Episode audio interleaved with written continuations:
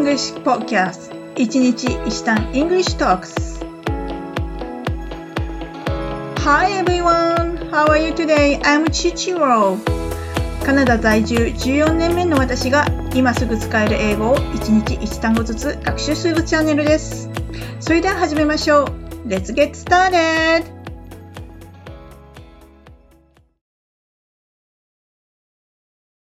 はい、皆さんいかがお過ごしでしょうか今日はですね、一層の努力をするというフレーズを一緒に学習したいと思います。努力をするっていうと effort っていう単語が思い浮かぶと思うんですけども、英語ではこの単語以外にもいろいろな表現があります。さあ、早速始め始めましょう。今日のフレーズです。She's always good the extra miles to ensure customer satisfaction. She's always go the extra miles to ensure customer satisfaction. 彼女は顧客を満足させるために努力をしているというフレーズなんですけども、この to go the extra mile っていうこの慣用句イディオムなんですけども、これは努力を一生懸命して頑張る、頑張るという意味です。言い換えがですね、一つありまして、これが try and making an effort っていうフレーズなんですけども、これを使うとですね、she's trying and making an effort to ensure customer satisfaction というふうになります。はい。そうですね。努力をするとか、あと、努力をするっていうのはエフォートなんですけど、頑張るとか一生懸命働くっていう単語で hard work っていうのがあるんですけどね。working so hard とか、hard working。あとは、extra work っていうような表現がありますね。はい。というわけでですね、早速発音練習に入りましょう。後に続いてお願いします。She's always go to the extra miles to ensure customer satisfaction.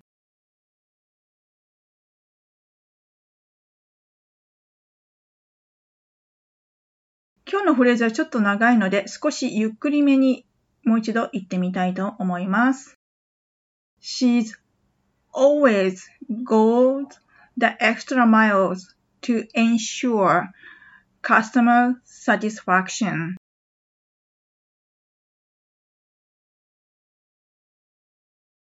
It's very good. もう一度言ってみましょうかね。ちょっと早めに言ってみます。She's always go to the extra miles to ensure customer satisfaction.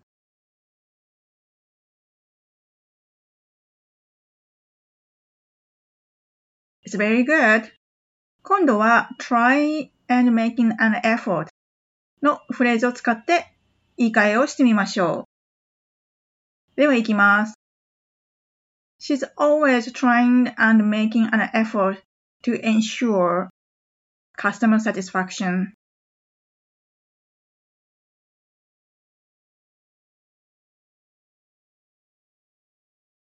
It's very good.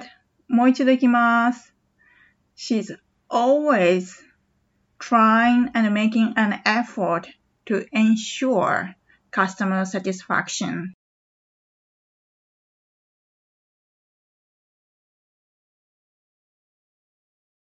Wow, It's very good. はい。今日は to go the extra mile というはい。今日の振り返りをします。今日は to go the extra mile 一層の努力をするというイディオムを学習しました。言い換えは trying and making, making an effort です。このこれ一つなので、この making an effort っていうのをこれ早く言うと making an effort なんですね。違いわかりますかね ?making, making,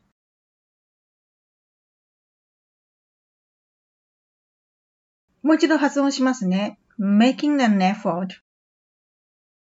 えっ、と、こうつながると、G が消えて、making の G が消えて、an effort で、N が an effort の部分の N が n effort っていう風に聞こえると思うんですね。こういったこう、フレーズのつながりのことをリエゾンと言います。